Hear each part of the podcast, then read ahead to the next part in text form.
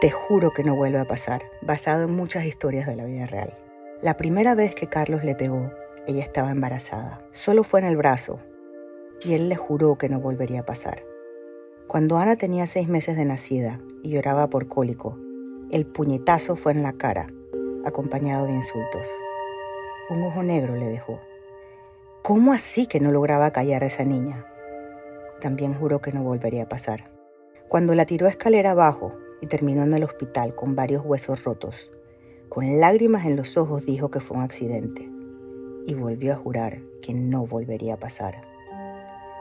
Los vecinos llamaban a la policía, pero dejaron de hacerlo porque entendieron que nada pasaría. A veces ni llegaban. Su hermana lo denunció y él amenazó con quitarle a su hija. El día que también le pegó a Ana, ella, entre gritos, intentó defenderse. Una puñalada en el corazón con el cuchillo de la cocina la cayó. Hoy, Carlos está libre y Ana vive con su abuela. Y ella es otra estadística, otro femicidio más de una panameña. No salió en los periódicos. A nadie le importó. Ahora la nueva esposa de Carlos será otra ella. Bienvenidas y bienvenidos a Violencias, un podcast de Fundamorgan en alianza con Indomables, Medcom, Comité Editorial Basta y Fundación Avon, que busca sensibilizarnos sobre la violencia de género. La que escucharon al inicio es la autora Martí Ostrander, leyendo su cuento Te juro que no vuelve a pasar, uno de los textos incluidos en Basta, 100 mujeres contra la violencia de género, edición Panamá, un libro que se publicó en 2017 y en el que 100 mujeres del país, de diversas edades y profesiones, empuñaron la palabra para dar voz al dolor y la fuerza que encierra la experiencia de ser mujer. Con base en las siete secciones de este libro y por medio de conversaciones con expertas, abordaremos cada semana en este espacio algunos de los distintos tipos de violencia que las mujeres experimentan en nuestra sociedad. Pueden buscarlo bajo el nombre Violencias en su plataforma de podcast favorita. Para el octavo episodio de esta serie nos inspiramos en el cuento que escucharon al inicio y que pertenece a la séptima y última sección del libro Basta, morirse.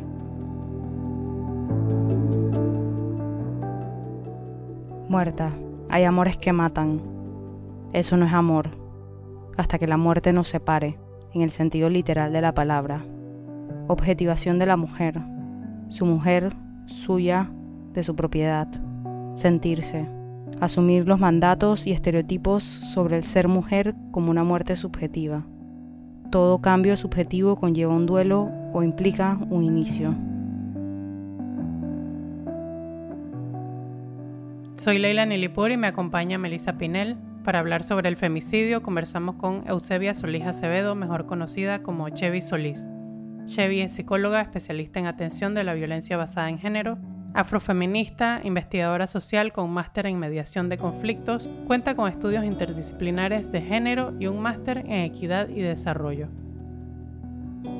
Últimamente vemos mucho el, término femicidio para referirse a los asesinatos de mujeres, pero no todo el mundo sabe eso qué significa. Podemos empezar por definir el femicidio y en qué se diferencia de otros homicidios de mujeres. El concepto de femicidio fue introducido en la ley en el año 2013, con la ley 82, que es la ley que va a tipificar este tipo de delitos que se van a nombrar como femicidio. Y el femicidio, una definición, digamos, no tan compleja sería y, es compleja a la vez cuando se dice el femicidio es la muerte de la mujer por el hecho de serlo, de ser mujer. El femicidio en nuestra ley tiene una serie de caracterización para definir esa muerte de mujer como femicidio cuando se da en distintos contextos. Y siempre se dice que se dé en una relación desigual de poder. Cuando ocurre ese hecho, existe una, esa relación desigual de poder y muchas veces el femicida ha tenido o tiene una relación sexoafectiva con la víctima. Otra razón, otra, en otro contexto también dice, cuando la víctima está embarazada, cuando el hecho se comete delante de los hijos, cuando es mutilada, violada y tirada, en, en como, como pasó en Arraiján, en Brunga, este año, tiraron a una mujer un vertedero con signos de violencia. Esas muertes de esas mujeres en ese contexto son catalogadas como femicidio. Y bueno, es un poco para que las personas que escuchen sepan. y que la mayoría de los femicidios en Panamá se cometen por femicidas que han tenido una relación con la víctima. Hay países donde los femicidios en su gran mayoría son cometidos fuera de la casa, fuera de una relación sexoafectiva. Por ejemplo, el caso de Honduras o El Salvador, la mayoría de, de esos femicidios se cometen fuera, mientras que en Panamá lo que llamarían femicidio íntimo se da en la intimidad en el contexto de la pareja. Eso es una, digamos, una caracterización de la mayoría de los femicidios que se cometen en Panamá. Y este año ha sido como un poco más, más alto que las víctimas de femicidio, en su gran mayoría, eran parejas o exparejas de femicida. Pero que eh, decir que el femicidio no solo se da en el contexto de las parejas, sino una mujer que sale de su trabajo, toma un taxi, ese taxi la lleva a otro lugar, la viola, la tira. Ese caso es un femicidio porque allí se ve reflejado esa relación de, de, poder, desigual de poder, de esa mujer con ese hombre y que la mata y no, no era un, no la que la mata para robar, sino la mata, la viola, la decapita y la tira. Eso es una violencia extrema sobre el cuerpo de las mujeres. ¿Y, y por qué, Chevy, se hace necesaria hacer esta diferenciación eh, en el caso de las mujeres? ¿Por qué no hay un término similar, digamos, para los asesinatos de hombres? Porque los hombres matan más que las mujeres. Se matan entre ellos y matan a las mujeres. Y, una vez hablando decíamos, el femicidio es una muerte, entre comillas, y, y es como no causal. ¿Qué hace que esa persona, que es el padre de los hijos de esa mujer, que es supuestamente quien le quiere, la mata? Hay que visibilizar ese tipo de violencia de esta manera y de castigarlo porque es la punta del iceberg de lo que ocurre en más de 10.000 denuncias por violencia doméstica. Cuando ocurre el femicidio, es, es, nos está mostrando lo que está abajo. Y no todas esas 10.000 mujeres que han, se han atrevido a denunciar este año van a ser víctimas de femicidio. Pueden ser mujeres que vivan toda la vida una situación de violencia, no llegan al dato de femicidio, pero ese dato, eh, o los, los, los, 15 que vayan este año, es el dato de 15 mujeres que estaban allá, que pudieron haber presentado una denuncia de violencia doméstica, que algunas presentaron, otras no, y resulta que esa violencia extrema de poder y control sobre su cuerpo le provoca la muerte, ¿no? Volviendo a la pregunta esta que tú me decías, ¿por qué no existe un término para los hombres?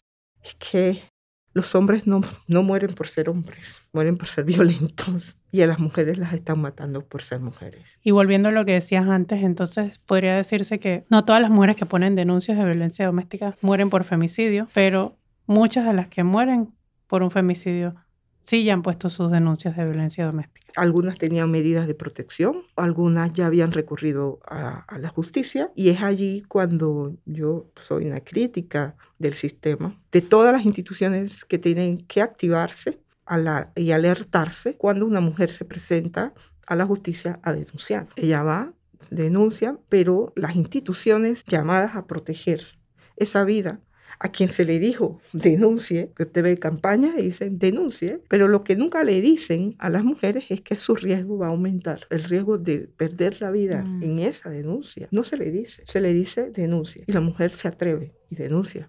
Y está bien que denuncie. El tema está que al denunciarse, todas las instituciones que tendrían que proteger esa vida, desde la órgano judicial, policía, INAMU, todas las instituciones que pudiesen entrar a proteger, no sé qué pasa la mujer la matan con la boleta. Entonces, ¿qué está fallando allí? Que no se alerta. Y, por ejemplo, pensar de que si la mujer va y le dice, me pueden matar y necesito una boleta de protección, evaluemos los niveles de riesgo y si hay que sacarla de donde está, saquémosla y protejamos su vida. Pero lo, peor es a veces que la mujer le dicen, vaya, llévele la boleta al agresor. Y son ellas las que se exponen, luego lleva la boleta con un policía así puede ir con un policía, pero a veces le toca a la misma mujer y a, a darle la boleta a quien está haciendo y a quien le ha amenazado.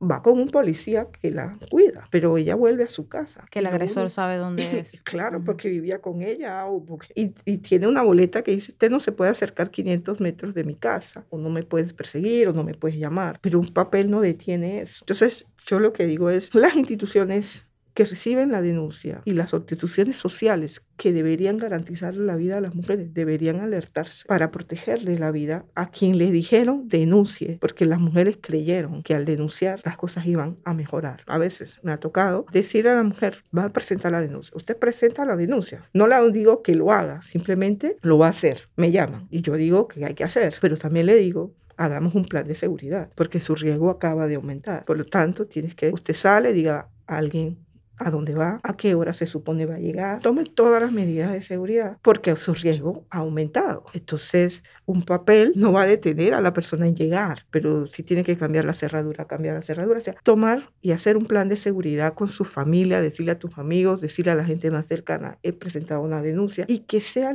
también un círculo familiar, círculo de amistad, que sepa la situación que está la mujer.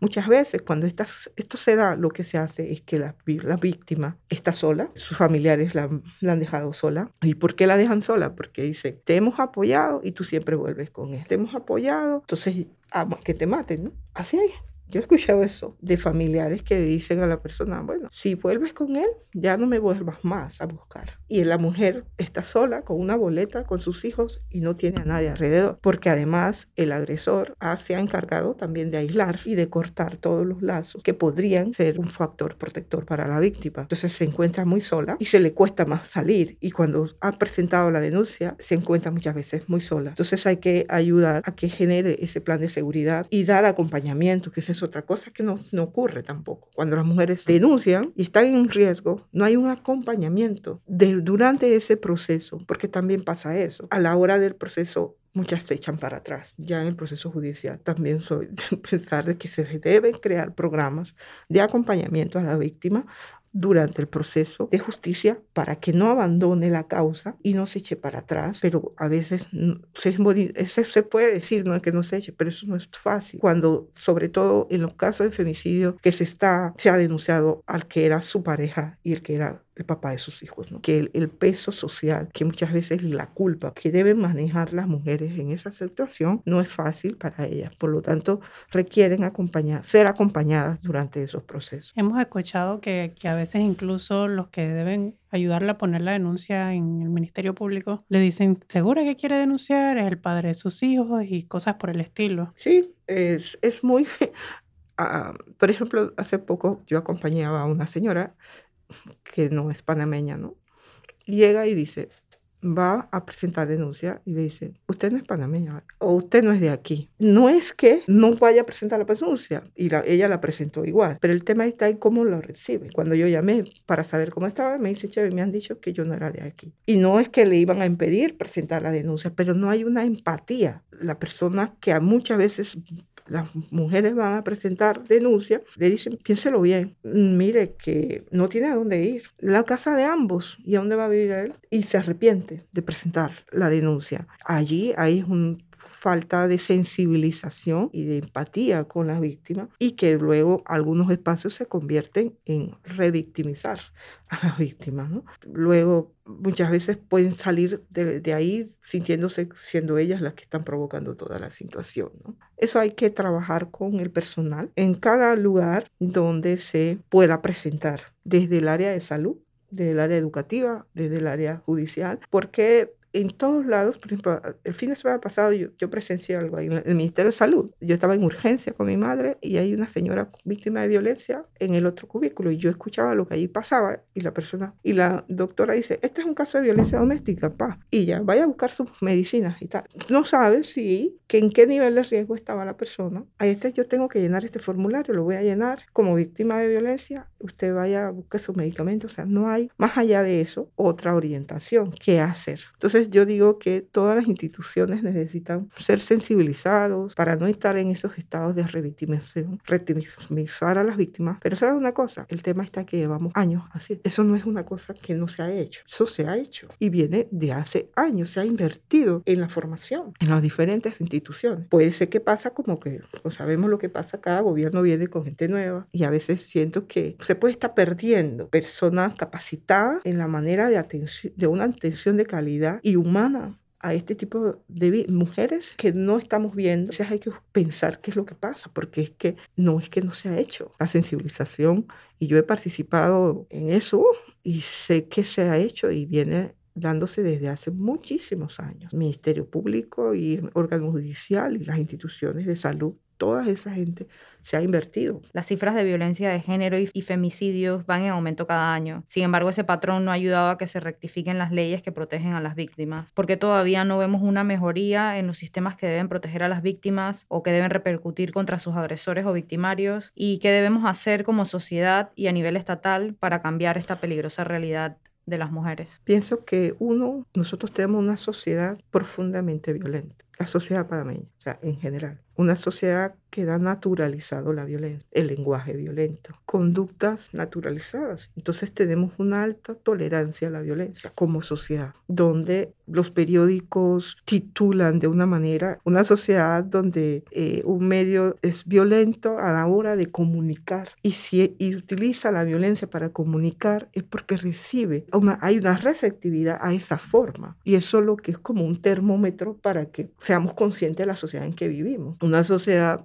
violenta tolera la violencia y por lo tanto un Estado, un gobierno que ve todavía con la mirada desde lo íntimo a este tipo de violencia. ¿no? Es algo privado, algo en la intimidad, todavía, a pesar de que eso está legislado, a pesar de que la violencia dejó de ser del mundo privado en las leyes, hay una percepción social de que la violencia que se ejerce eh, sobre las mujeres y sobre todo la violencia doméstica y la mayoría de los femicidios es algo íntimo. Por lo tanto, todavía no tenemos una sociedad indignada frente a ese tipo de, femicidio. Entonces, primero, cuando me preguntas qué hacer, yo las cosas que siempre digo es que nosotros no hemos nunca sentido, no nos hemos como sociedad decir, bueno, ¿qué sociedad queremos a 20 años? Nosotros no vamos a salir de esto de estos aumentos de violencia cada año si nosotros no lo decidimos parar. Y se para con educación, se para con... Y cuando se comete con certeza de castigo, con una certeza de que ser violento no se tolera y de ejercerla, de ejercer y de resolver conflictos a través de la violencia.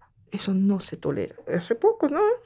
Eh, los, los diputados se iban a agarrar a golpe para resolver el conflicto. Si nosotros a eso me refiero. O sea, tenemos primero pensar la sociedad que queremos, luego intervenir con la educación. Es fundamental para poder cambiar eso. Los hombres tienen que ser también educados y se educan no ahora, cuando son grandes. esto debe entrar desde las edades tempranas, en programas de edades tempranas, desde la primera infancia, donde los niños y las niñas vayan aprendiendo que viven en una sociedad donde aspiramos a que hombres y mujeres tengan los mismos derechos y las mismas oportunidades. Pero nosotros eso no lo hemos planteado como sociedad. No ha llegado un gobierno que se lo haya planteado en serio y digamos vamos a hacer un pacto nacional contra la violencia a 10 años y que en esos 10 años se va a hacer esto, esto y esto y se van a hacer políticas para que erradicar la violencia. Porque esto estamos hablando de la violencia que se ejerce sobre los cuerpos de las mujeres directamente, pero también tenemos otra violencia, la violencia social que está todos los días aparecen homicidios de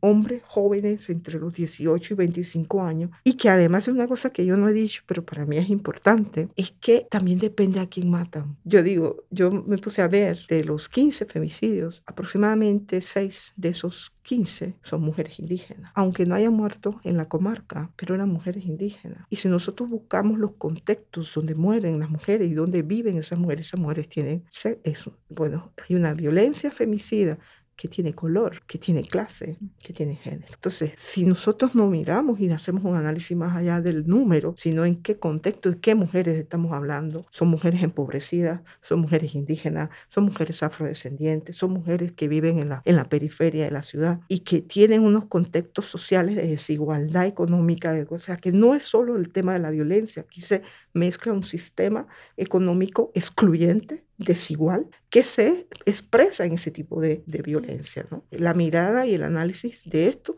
hay que hacerlo tomando las múltiples opresiones que se, se reflejan en esos cuerpos, como yo le decía. Un caso allá, Santa Catalina, comarca no me googleé, no sabemos ni qué edad tenía la mujer, ni cómo se llamaba.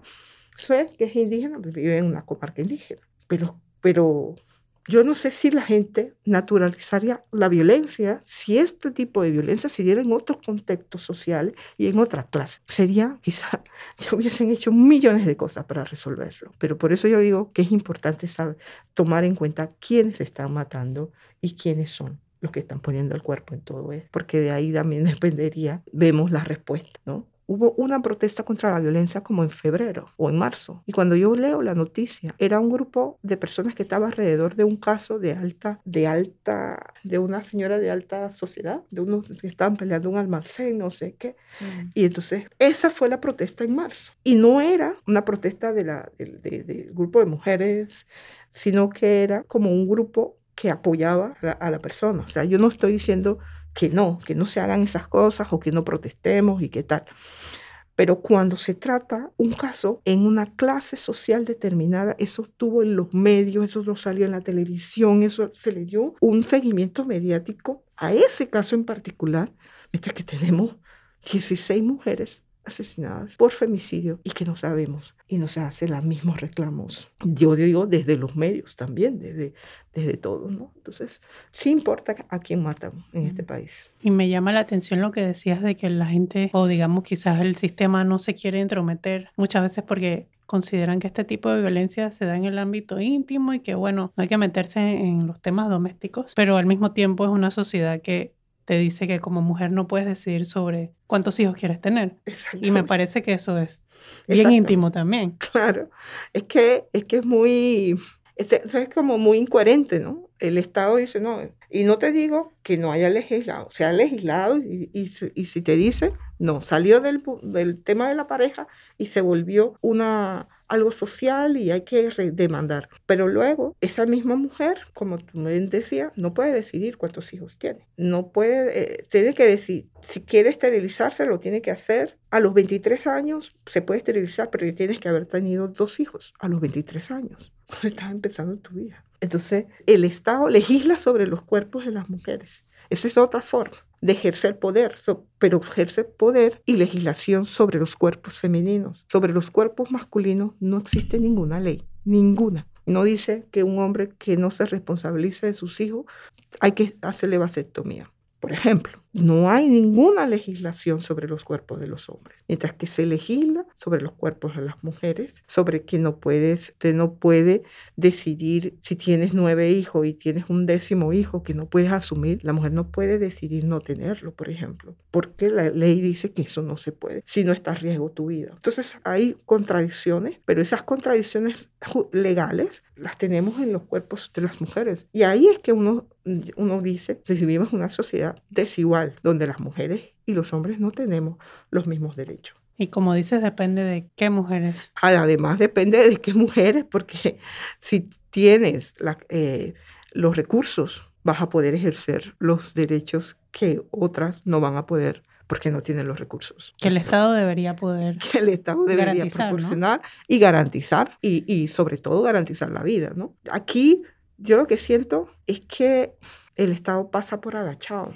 Está pasando muy cuando tú eh, proyectas de que ese tipo de violencia es en el marco de la, de la intimidad, el Estado toma distancia. Y es una manera de no asumir su responsabilidad. Porque nosotros tenemos hoy una sociedad como la que tenemos, por, porque no hay políticas serias de prevención de la violencia. No la, o sea, esa es mi, mi percepción de, desde, desde la vivencia cotidiana, ¿no? Y cada uno lo va a vivir de una manera distinta, pero nosotros, es lo que yo siento realmente, y lo que se hace, se hace, no tiene impacto.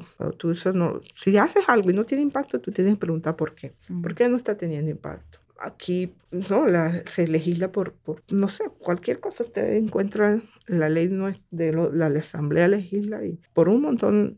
Y si uno no está como mujeres que estamos en el activismo vigilante, te meten goles que en vez de ir a fortalecer los derechos, lo que están es restando. Y uno no se está dando cuenta sobre todo en este contexto de pandemia, donde se han querido colar algunos artículos que en vez de fortalecer derechos como este, el derecho a decidir, lo que buscan es eliminar lo poco que tenemos. Sí, si hay mujeres que estén escuchando esto que, que puedan estar en riesgo, como qué, qué recursos hay para ellas, qué pueden hacer. Sí, una cosa importante antes de pensar en de recurrir es, es cómo darse cuenta, porque a veces en la vida cotidiana del día a día ocurren cosas que te dan señales, pero que tú en el día a día no lo detectas como actos violentos y como hay una gran manipulación del agresor sobre la víctima de transformar, yo siempre digo, siempre hablamos de las víctimas y no hablamos nunca del maltratador. Y los maltratadores tienen estrategias para maltratar.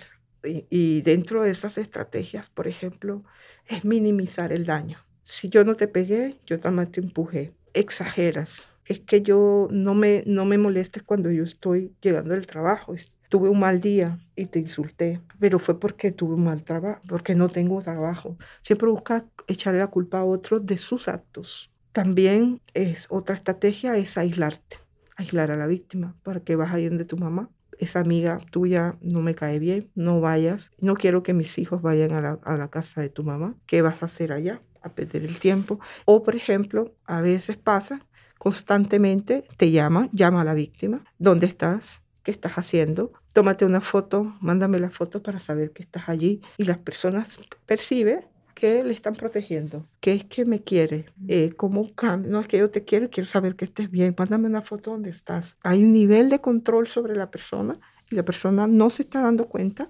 que le están es controlando, que no están cuidando y lo que están ejerciendo poder sobre su cuerpo. Cuando usted está viviendo una situación así, una situación donde usted tiene que correr, sale de un lugar y tiene que estar en la casa porque la persona que la está ahí se puede molestar y usted está haciendo siempre algo para no molestar, tiene que poner alerta. Cuando yo me estoy viviendo con miedo a llegar tarde porque algo me puede pasar, no necesariamente le tiene que golpear. Una mirada, un gesto, algo que tampoco las mujeres perciben como algo, un acto violento. Y yo esto siempre lo digo con las mujeres que yo trabajo, es el tema de la sexualidad y el control de la sexualidad se ejerce cuando la mujer ha decidido no tener relaciones sexuales esa noche o ese día con esa persona y esa persona no respeta esa decisión, insiste y la mujer termina teniendo una relación sexual no deseada en ese momento. Y como soy su pareja, pues, pero eso era una decisión que usted no quería y usted termina aceptándola y usted no lo percibe como una violencia. Entonces, otra, otra cosa que pasa mucho es desautorizarla frente a los hijos. Ella no te puede, usted, o sea, el único que puede corregir. Eso se vuelve un problema de violencia en la casa. ¿eh? Y luego la mujer termina diciendo, cuando llegue tu papá, es que te va a pasar. O sea, hay una desautorización de su autoridad frente a los hijos también. Entonces, es un poco para darse cuenta si está siendo víctima, si está siendo maltratada, si usted es insultada, que luego ha tenido que mentir para poder justificar moretones. Ah, no es que me pegué con la puerta, es que me caí. Cuando usted se ve en esa situación mintiendo para justificar una agresión, sepa que usted está siendo víctima de violencia. Y lo otro es que cuando las mujeres están viviendo esta situación, y es una cosa que yo también lo digo, es que muchas veces la mujer se va a acercar más fácil a una organización que a una institución. Y ahí la institucionalidad, el Estado abandona completamente también a las organizaciones que quieren y apoyan a las mujeres. Porque le dicen, vaya al INAMU, vaya a la, a la DIJ y presente la denuncia. Tiene que haber un, un, un intermedio entre la mujer y la denuncia, o sea, entre la mujer y el órgano de justicia. Y muchas veces ese intermediario vienen a ser las organizaciones que apoyan a las mujeres porque se siente más cercana la víctima a esto que a la institucionalidad, porque no está lista para denunciar a quién es el padre de sus hijos o con el hombre que se acuesta todas las noches. Entonces, eso también cuesta entenderlo, ha costado y ahí no se hace nada tampoco. Entonces, yo lo que le diría es, si usted está viendo violencia, hay que ir a la fiscalía de familia y presentar la denuncia. También puede recurrir al Instituto de la Mujer, que tiene un equipo multidisciplinario, donde podrían apoyarla para que pueda iniciar ese proceso de denuncia. Falta mucho trabajo que hacer a nivel comunitario, que es lo donde yo siempre apuesto que hay que hacer. Es donde están matando a las mujeres y, y donde las matan es en sus propias comunidades. Esto fue Violencias, un podcast de Funda Morgan en alianza con Indomables, Medcom, Comité Editorial Basta y Fundación Avon, que busca sensibilizar sobre la violencia contra las mujeres. Por favor, ayúdanos a pasar la voz, para que más personas aprendan sobre esta problemática social. Si eres víctima de violencia o te reconoces como víctima de violencia después de escuchar este episodio, puedes contactar a Funda Morgan para una consulta gratuita y confidencial al 208 70 60 o escribir un correo a legal fundamorgan.org.